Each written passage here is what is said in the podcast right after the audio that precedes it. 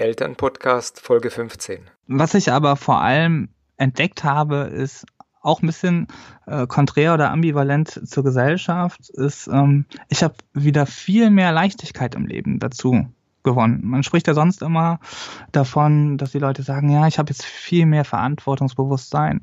Das hatte ich vorher schon, das brauchte ich eigentlich in dem Sinne nicht. Ich habe halt wieder viel mehr Leichtigkeit durch mein Kind bekommen. Willkommen zum Elternpodcast. Eltern erzählen hier von ihren täglichen Erfahrungen mit Kindern, ihren größten Herausforderungen und besten Strategien.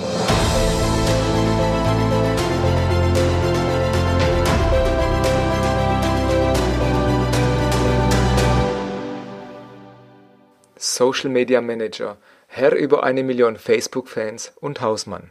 Spannender geht's wirklich nicht mehr. Mein heutiger Interviewgast erzählt, wie er das alles unter einen Hut bringt und dass es am Anfang für ihn gar nicht so einfach war, eine Beziehung zu seinem Sohn aufzubauen. Und wiederum, wie ihm sein Sohn geholfen hat, eine ganz neue Leichtigkeit in seinem Leben zu finden. Also, wir hören uns gleich im Interview. Mein heutiger Interviewgast bei elternpodcast.de ist Patrick aus Reichshof. Patrick hat einen spannenden Beruf. Er ist nicht nur Vater, sondern äh, verwaltet noch eine Million Fans bei Facebook und ich bin eigentlich schon gespannt, was er uns darüber erzählen wird. Aber erstmal bin ich gespannt, was er uns über seine Familie erzählen wird. Hallo Patrick. Äh, servus Peter, ich grüße dich. Grüß dich. Erzähl uns doch erstmal, wer du bist, was du machst und wie viele Kinder du hast. Ja, also ich bin Patrick Riebel, ich bin 32 Jahre jung, alt, wie man möchte. Und ähm, ich bin selbstständiger Social Media Manager, hab, verwalte quasi über eine Million Facebook-Fans auf über 20 Seiten. Oh ja, und meine Aufgabe ist es, Unternehmen mh, hm, bei ihrem Social Media Auftritt zu betreuen, zu unterstützen, zu schulen. All diese Dinge, ja. Mhm. Das ist es im Großen und Ganzen. Okay, und wie viele Kinder hast du? Ich habe ein Kind, einen kleinen Jungen, 19 Monate ist er alt, er ist Noah. Und ja, das zweite Kind ist schon auf dem Weg. Es wird im März 2017 schlüpfen. Hm, ja, herzlichen Glückwunsch. Zu, ja, beid, zu beiden. Danke, danke. Patrick, was hat sich in deinem Leben durch deinen Sohn verändert?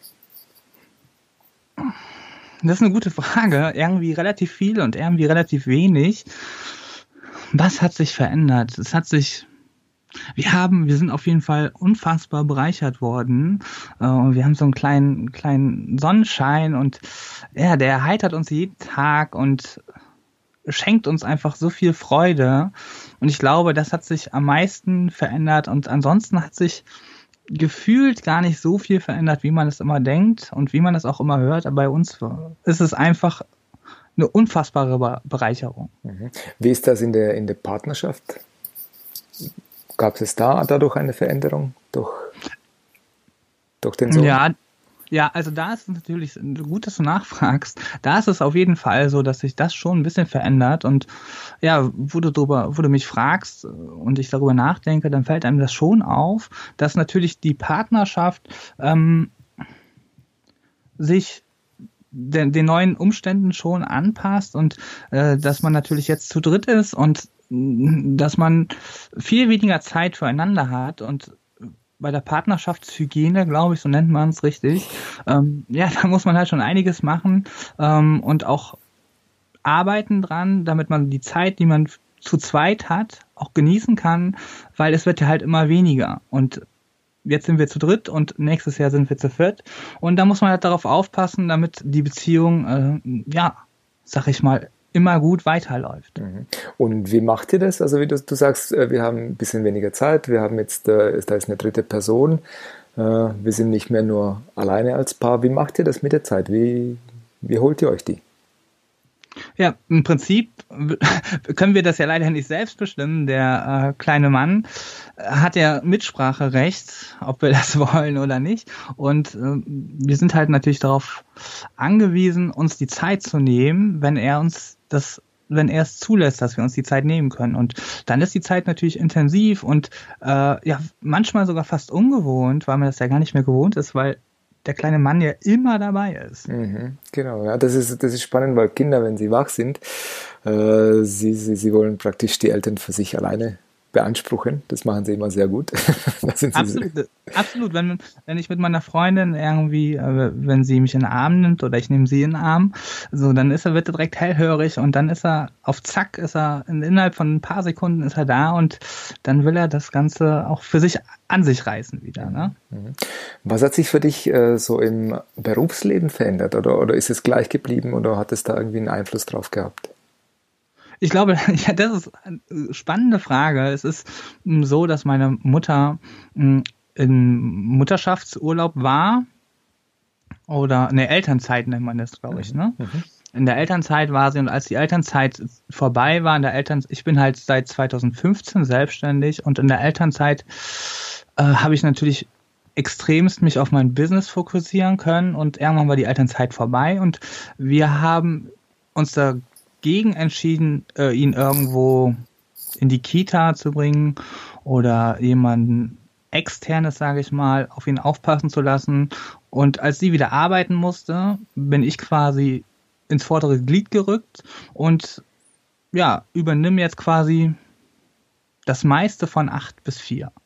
Mhm, okay. Das heißt, ja. du bist den ganzen Tag zu Hause als Vater. Genau, also ich bin halt, ich bin halt äh, äh fast, also ich bin selbstständig und Hausmann und, und Papa auch noch. Mhm. Und äh, 7.30 Uhr, da klingelt bei mir nicht der Wecker, da ist mein kleiner Mann neben mir und dann geht's ab. Ne? Dann muss ich spielen, dann wird gefrühstückt. Dann kümmere ich mich, äh, der ist sehr selbstständig, mein kleiner Mann. Und dann kümmere ich mich eine halbe Stunde, Stunde um mein Business, während er spielt. Und mein Beruf bringt es halt mit sich, dass ich sehr frei bin in dem, was ich tue. Ähm, ja, mhm. dann kümmere ich mich halt um mein Kind. Dann mache ich die, die ja, Putz, ja, putzen bin ich schwach drin, muss ich ehrlich zugeben. Aber ich mache halt, äh, ja, den Haushalt mache ich ganz normal, äh, spülen, Wäsche waschen. Ja, alles, was dazugehört halt. Ja, das finde ich ein spannendes Modell. Und äh, wie reagiert das Umfeld darauf? Also euer Umfeld, eure Freunde, Nachbarn? Äh, ich meine, Peter, du weißt es ja selbst. Die meisten Leute werden, äh, sagen einem ja nicht wirklich, was sie denken. Ich weiß nicht, was sie denken. Ähm, kann ich dir ehrlich gesagt nicht sagen. Also ich kann mir aber vorstellen, was sie denken. Ich ja. kann mir vorstellen, was sie, weil es halt äh, relativ unklassisch ist und ähm, ja. Mhm. Ja, ich, also ich kenne einige Väter, die, wenn sie so ein äh, nicht ein klassisches Modell wählen und viel zu Hause sind oder, oder sich das mit der Frau teilen, dass sie, dass dann schon ab und zu so ein bisschen Gegenwind kommt. Weil ja? viele, viele Menschen oder Bemerkungen, äh, so, weil es eben einfach noch, noch, immer noch nicht äh, wie soll ich sagen, ganz verbreitet ist. Anerkannt ist. Ja, verbreitet. Ich habe gerade gestern eine Statistik gelesen, dass erst 11 Prozent der Männer Teilzeit arbeiten. Ja, aber es ist ja, es gibt ja relativ viele gesellschaftliche Normen, die eigentlich mm, kritisch zu hinterfragen sind. Ne? Mhm. Und da gehört halt auch diese Sache dazu, weil ich denke mir halt, und so sagen es halt, ich könnte natürlich auch äh, eine Babysitterin organisieren, ich könnte natürlich auch ihn in die Kita geben, aber uns ist es ganz wichtig, dass er bei uns halt ist, mhm. ne? dass wir die Zeit mit ihm verbringen und dass äh, ja wir ihn fördern, fördern und auch für das Leben schulen. Mhm. Ja, das glaube ich. Ich kann das, ich finde sogar sehr gut. Ich habe es selber gemacht mit meiner Frau. Wir haben eben drei Kinder und äh, wir hatten auch so ein Teilzeitmodell. Und ich habe da so die eine oder andere Bemerkung schon immer wieder gehört oder einstecken müssen. Darum frage ich da immer wieder nach, weil ich das äh, spannend finde. War, war das denn so mehr von Männern oder mehr von Frauen? Ach, das war wirklich von beiden. Also einerseits kamen so Bemerkungen, ja, äh, kriegst du auch genug Geld von deiner Frau? Echt?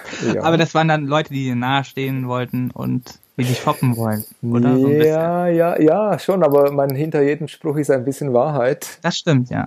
Das ja. Stimmt. Oder so Fragen in der Nachbarschaft, so hinter vorgehaltener Hand, äh, sag mal, du, ist der arbeitslos oder wieso ist der immer zu Hause?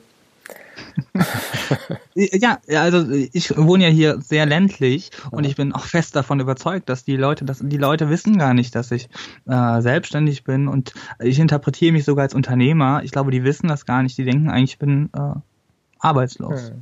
Genau. Hundertprozentig. Und ich muss sagen, ich habe die Zeit zu Hause sehr genossen oder genieße sie immer noch. Ich habe es äh, dann leider, was heißt leider, ich habe es nicht mehr geschafft, 100% zu arbeiten, sondern ich habe wirklich bei, bei Teilzeit geblieben und schätze das sehr. Also ich würde heute nicht mehr wechseln wollen. Das äh, kann ich absolut nachvollziehen. Bei mir entwickelt sich das gerade anders, leider. Oder auch gut ich bin schon Workaholic und äh, bei mir entwickelt sich das gerade so, dass ich das nicht mehr lange so tragen kann. Also unsere, mh, meine Schwiegermama unterstützt uns da schon, wenn ich wichtige Termine habe, dann übernimmt sie den kleinen Mann schon, aber äh, ja. Ich komme zu meiner nächsten Frage, Patrick, und zwar, was war die größte Herausforderung mit dem Kind? Äh, die größte Herausforderung ist, äh, das ist, da muss ich sagen, werde ich wahrscheinlich relativ intim drauf antworten. Die größte Herausforderung war es nämlich, äh, eine Beziehung aufzubauen zu meinem Kind, äh, weil es so war, dass unser Kind gestillt wurde und das erste halbe Jahr, das sogar vielleicht das erste Dreivierteljahr und war es so, dass ich würde sagen, dass ich vielleicht fast nur geduldet war von meinem Kind. Oh. Und er hatte gar, gar nicht großes Interesse an mir. Mhm. Und äh, die Beziehung aufzubauen war schon echt schwierig was ich einfach zurückführen kann auf das Stillen. Ich würde mhm. es auf das Stillen zurückführen, weil mhm. ich, es hat sich nämlich schlagartig ab dem Moment geändert, als er dann quasi mit uns gegessen hat und ich ihm dann auch Nahrung äh, ja, gegeben habe oder zugeführt habe, whatever. Und ja, ab dem Moment hat sich das Verhältnis schlagartig gebessert und mhm. ja. Und wie ging es dir damit in der Zeit, als es so war?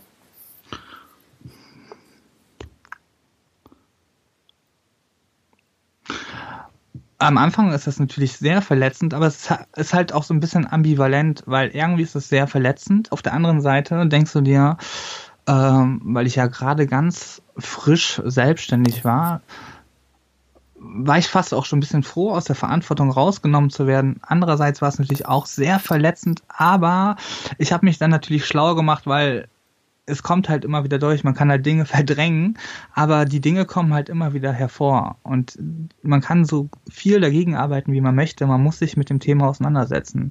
Und irgendwann habe ich, hat mich das dann schon abends sehr mitgenommen. Dann habe ich angefangen, mich einzulesen, ob das denn normal ist und was ich verkehrt mache. Und dann bin ich in Foren darauf gestoßen, dass das einfach ein ganz gängiges und großes Problem ist, worüber nicht sehr häufig gesprochen wird und was halt meistens immer mit dem Stillen in Verbindung ist. Und mhm. ab dem Moment war das für mich dann quasi nur noch Geduld haben und warten, bis diese Stillzeit vorbei ist. Mhm. Kannst du da ein Forum empfehlen, wo du dich da angeschaut hast? Oder? Oh, lieber Peter, das ist, das kann ich, habe ich jetzt nicht, äh, habe ich nicht parat. I'm sorry. Hast, hast, du einfach in Google eingegeben und gesucht? Genau, ich, genau, ich bin sehr Google-affin. Ich bin ja, okay. fast schon Google-süchtig. Alles klar. Welche Fähigkeit oder Stärke hast du durch deine Kinder neu entwickelt oder neu entdeckt? Also ich habe auf jeden Fall die was ich auf jeden Fall habe, ist mehr Geduld. Viel, mhm. viel mehr Geduld als vorher. Ich würde mich immer noch nicht als geduldigen Menschen betrachten. Meine Freundin ist sehr geduldig, ich nicht. Mhm. Ähm, was ich aber vor allem entdeckt habe, ist auch ein bisschen äh, konträr oder ambivalent zur Gesellschaft, ist, ähm, ich habe wieder viel mehr Leichtigkeit im Leben dazu gewonnen. Man spricht ja sonst immer davon, dass die Leute sagen, ja, ich habe jetzt viel mehr Verantwortungsbewusstsein. Das hatte ich vorher schon, das brauchte ich eigentlich in dem Sinne nicht. Ich habe halt wieder viel mehr Leichtigkeit durch mein Kind bekommen. Weil wenn ich ihm zuschaue, der geht halt, wenn er vom Flur ins Wohnzimmer geht, dann geht er nicht normal, er läuft oder er tänzelt oder bewegt sich irgendwie so. Er macht halt aus allem Spiel und das finde ich sehr bewundernswert und ich finde, äh, ja, mhm. ich versuche das irgendwie in meinen Alltag, ich laufe zwar jetzt nicht so wie er, aber ich versuche Dinge ein bisschen spielerischer zu nehmen und vielleicht auch nicht mehr so ernst zu nehmen. Mhm. Das finde ich äh, schön, weil das ist wirklich von Kindern können wir sehr viel, sehr viel lernen immer wieder. Und ich finde schön, dass du sagst, äh, dass du es versuchst nachzumachen. Also das ist noch äh, speziell, ja. Ja, also ich werde nicht so laufen, nicht, dass das hier, ich laufe natürlich nicht so, aber ich versuche einfach Dinge viel, viel entspannter zu sehen, weil ich bin schon ein Kopfmensch und ein sehr weitsichtiger Mensch und mein Kind fällt zum Beispiel, es gibt so ein Gesetz bei Kindern, ja. Der fällt ungefähr dreimal am Tag. Und da steht halt, das ist ein ungeschriebenes Gesetz, das steht halt, wenn ein Kind zwischen eins und zwei ist, dann fällt das mindestens dreimal am Tag, Tag hin. Mhm. Und wenn man das noch weiter ausführen will, ist es sogar so, dass eins von diesen drei Malen so heftig ist, dass du dir denkst, du musst jetzt ins Krankenhaus fahren. Mhm. Es ist halt irgendwie, dieses Gesetz steht halt irgendwo, ich weiß nicht, wo es steht, aber es gibt es halt. Und mein Sohn ist da doch sehr konsequent, dieses Gesetz anzuwenden. Und der fällt hin, aber der steht auf und lacht. Mhm. Der nimmt das nicht so ernst und der guckt halt weiter, so steht auf, rüttelt sich einmal und das finde ich sehr bemerkenswert einfach. Ne? Meine Erfahrung ist sogar, dass wenn Kinder hinfallen, dass sie erstmal zu den Eltern gucken, wie die Eltern reagieren. Und wenn sie sehen, die Eltern machen so ein erschrockenes Gesicht, erst dann reagieren sie auch so. Und wenn sie merken, die Eltern machen ein ganz normales Gesicht, dann denken, ja, das ist ganz normal und stehen auf und laufen weiter. Also das ist so meine Beobachtung bei meinen Kindern. Das ist, das ist witzig, wenn ich dazu was sagen darf. Ja, gern. Ähm, wir machen das ganz bewusst so, wenn unser Kind fällt, und wie gesagt, der fällt halt oft und der fällt auch echt heftig. Ähm, gehen wir einfach der Sache nach, die wir gerade tun. Wir haben ihn natürlich im Auge. Und solange nichts quer steht oder er nicht blutet, machen wir einfach gar nichts. Mhm. Und gucken, wie er selbst reagiert, weil er ist ja ein Kind, er weiß nichts über die Welt und er weiß nicht, was gut oder schlecht ist und er weiß nicht, was gut oder böse ist. Er weiß das alles noch gar nicht. Und dadurch, dass wir nichts machen, haben, passiert weint der relativ selten, weil in dem Moment, wenn ich ja aufstehe und hingehe und ihn hochnehme und hektisch werde und ihm den Impuls mitgebe, dann merkt er, okay, das war nicht gut, dann fängt er an zu weinen. Hm, das, das, und, da ist was dran, ja. Und das ist halt auch mit Schimpfworten so. Das ist mit Schimpfworten auch genau das Gleiche, wenn ich ein Schimpfwort, Kinder merken sich Schimpfwörter nur, weil diese Schimpfwörter oft einen Impuls haben. Mhm immer wenn wir ein Wort mit Impuls sagen, wir versuchen zum Beispiel ihn, wenn wir ihm neue Wörter beibringen wollen, dann versuchen wir einfach das mit Impuls ihm zu vermitteln, wie zum Beispiel ganz bewusst die ähm, das zu verstärken, zum Beispiel Danke. Mhm. Also, dass man dieses Wort heraussticht und unsere Erfahrung ist einfach, dann lernt er das Wort auch schneller. Mhm, spannend, ja. Gab es eine oder mehrere Situationen, wo ihr euch gefragt habt, ist es bei anderen eigentlich auch so?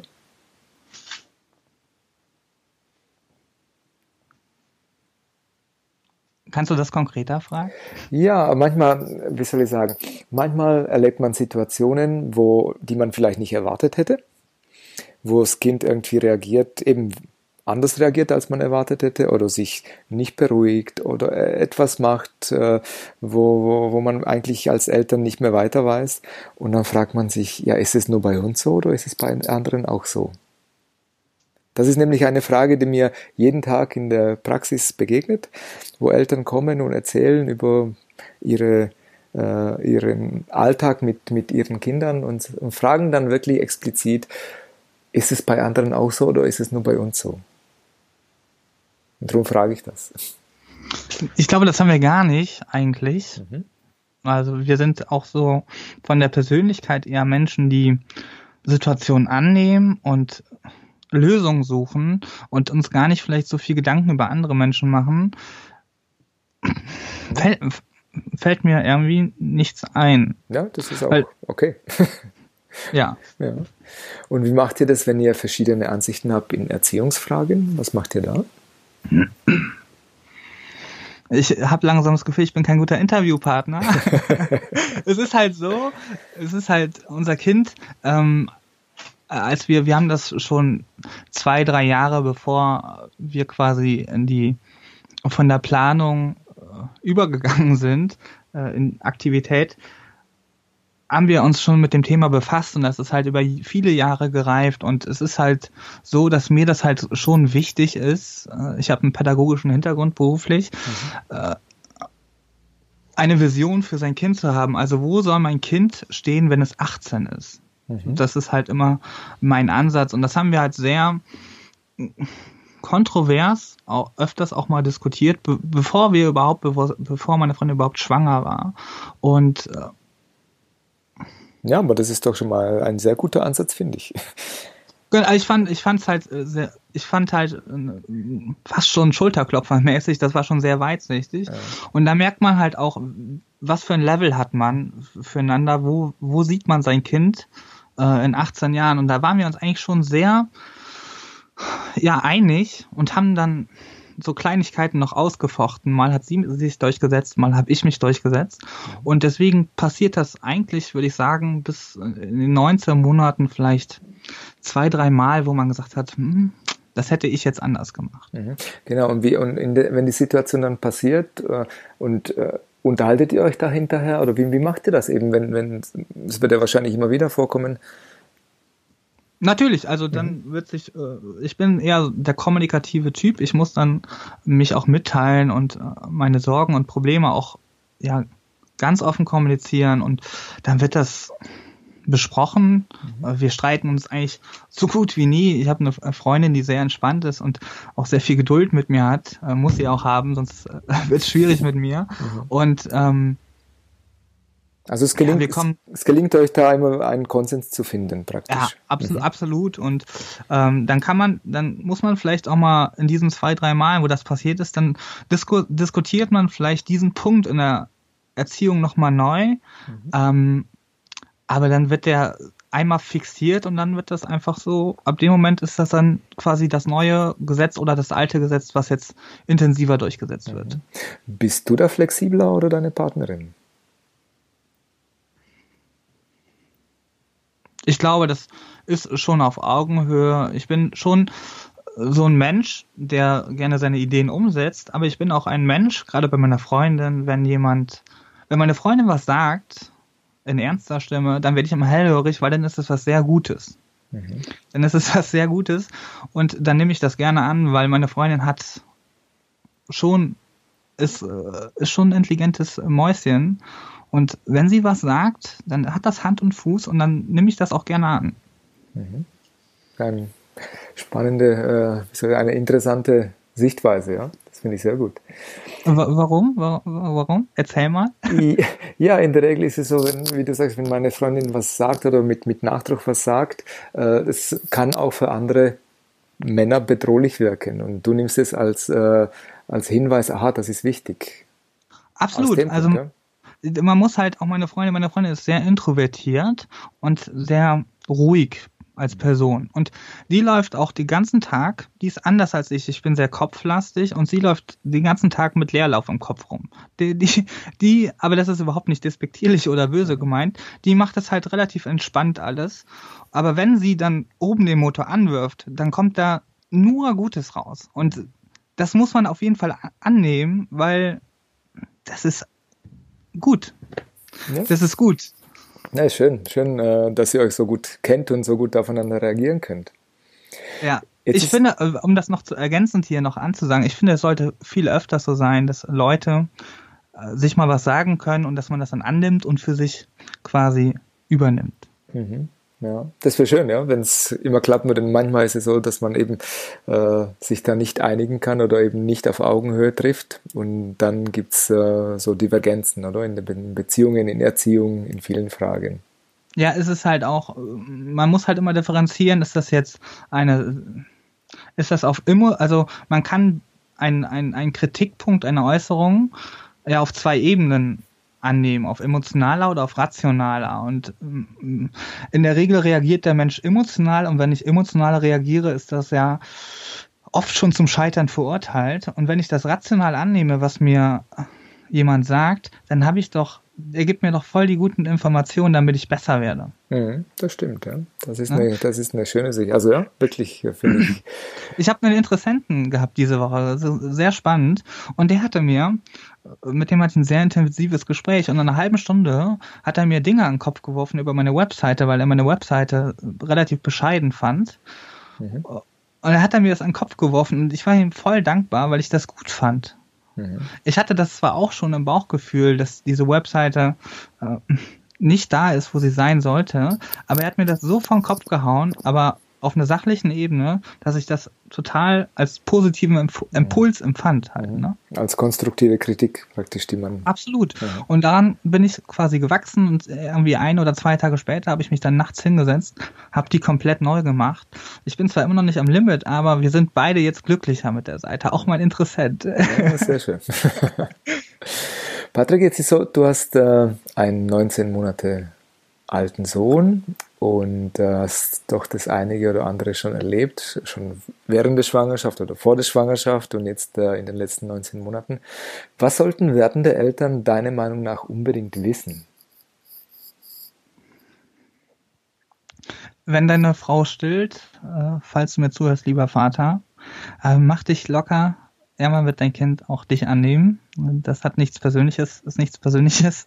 Und das Zweite, was ich sagen möchte, ist halt, ähm, lass dich von äußeren Einflüssen einfach nicht irritieren. Da sind wir auch wieder bei dem, habe ich noch ein ergänzendes Beispiel, da sind wir bei dem Thema, wo das, wenn das Kind hinfällt, wir waren diesen Sommer viel unterwegs an, an Badestränden und Seen und unser Kind, ne, fällt halt äh, sehr häufig und durch den Untergrund ist halt noch häufiger gefallen.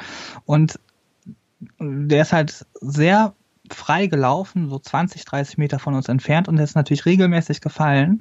Und die einzigen, die sitzen geblieben sind, sind waren die meine Freundin und ich. Und alle anderen wurden immer voll hektisch, weil er hingefallen ist. Mhm. Und ich war mir, ich bin mir auch bis heute sicher, dass die alle gedacht haben, wir sind Rabeneltern.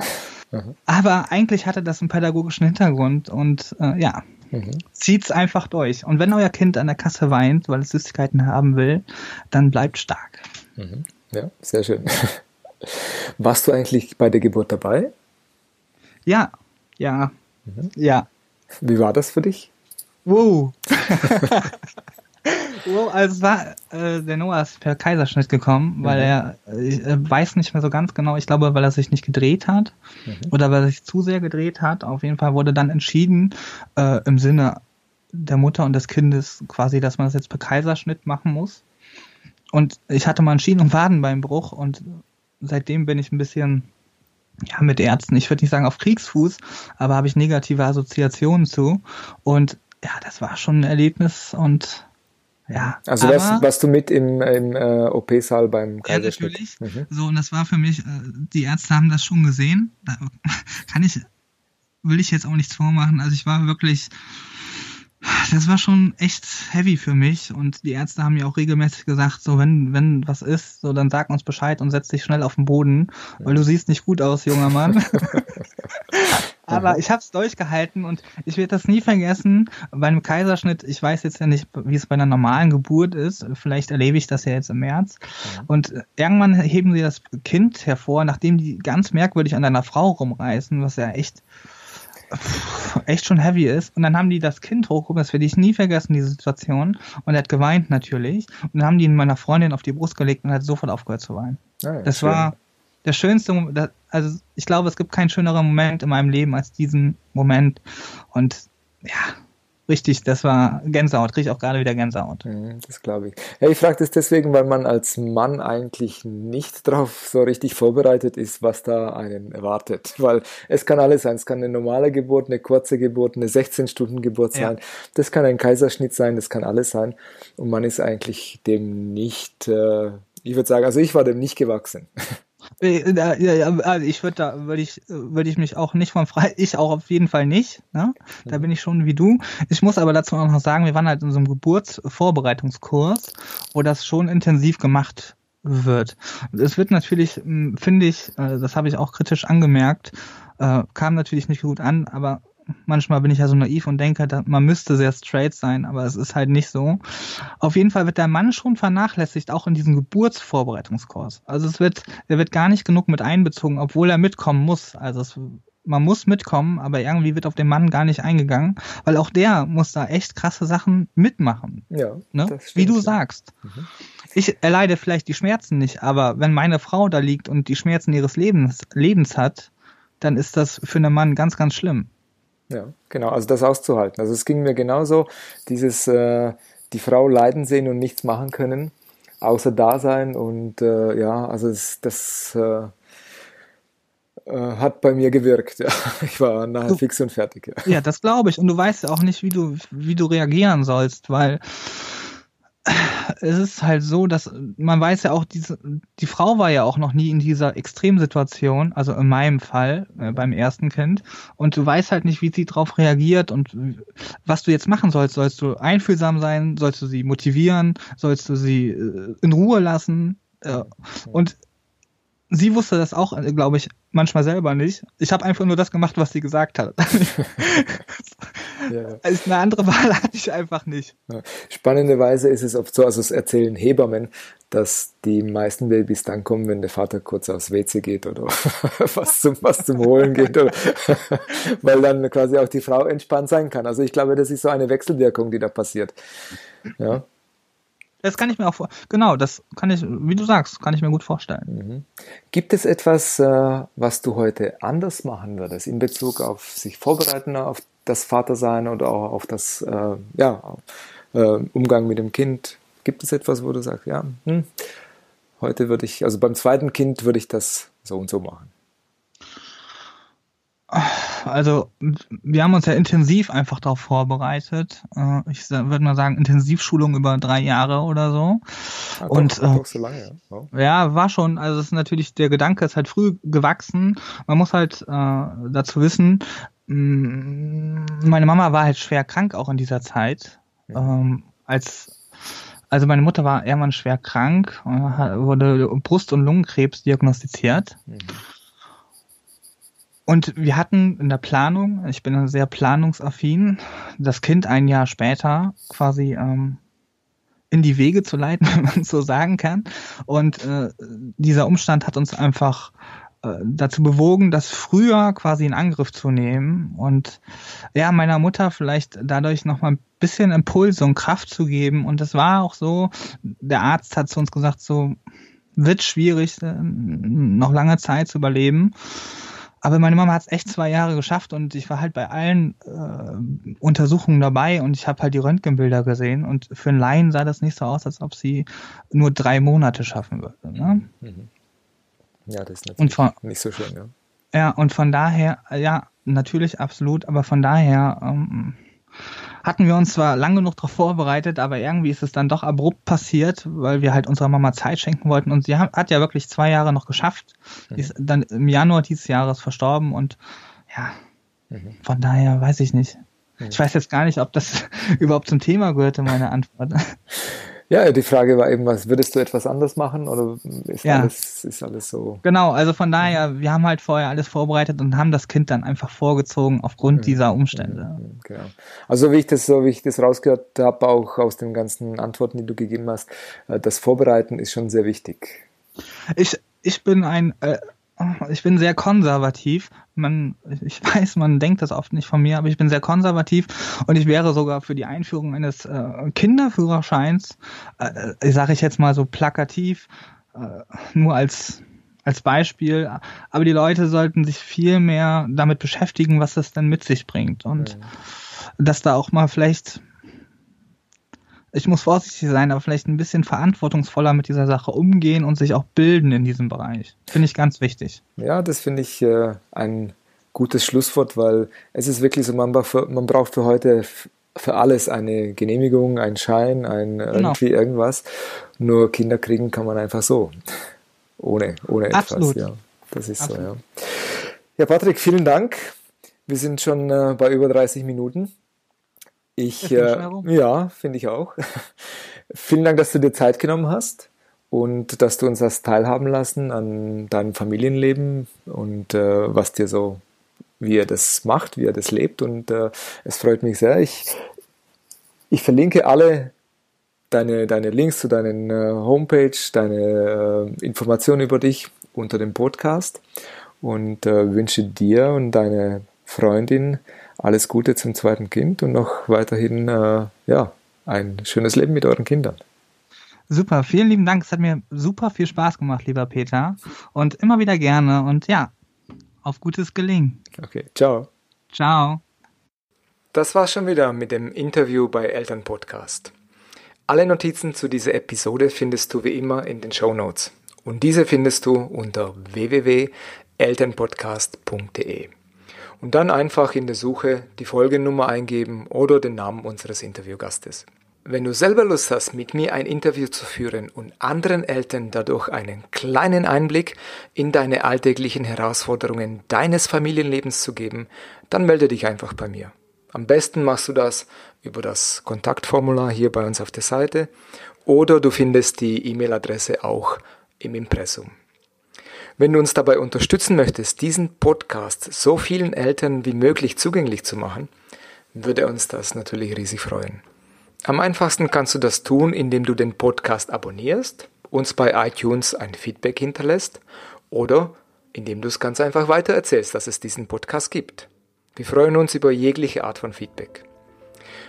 Ja, und dann bleibt mir nichts anderes zu sagen als bis zum nächsten Interview. Dein Peter Michalik.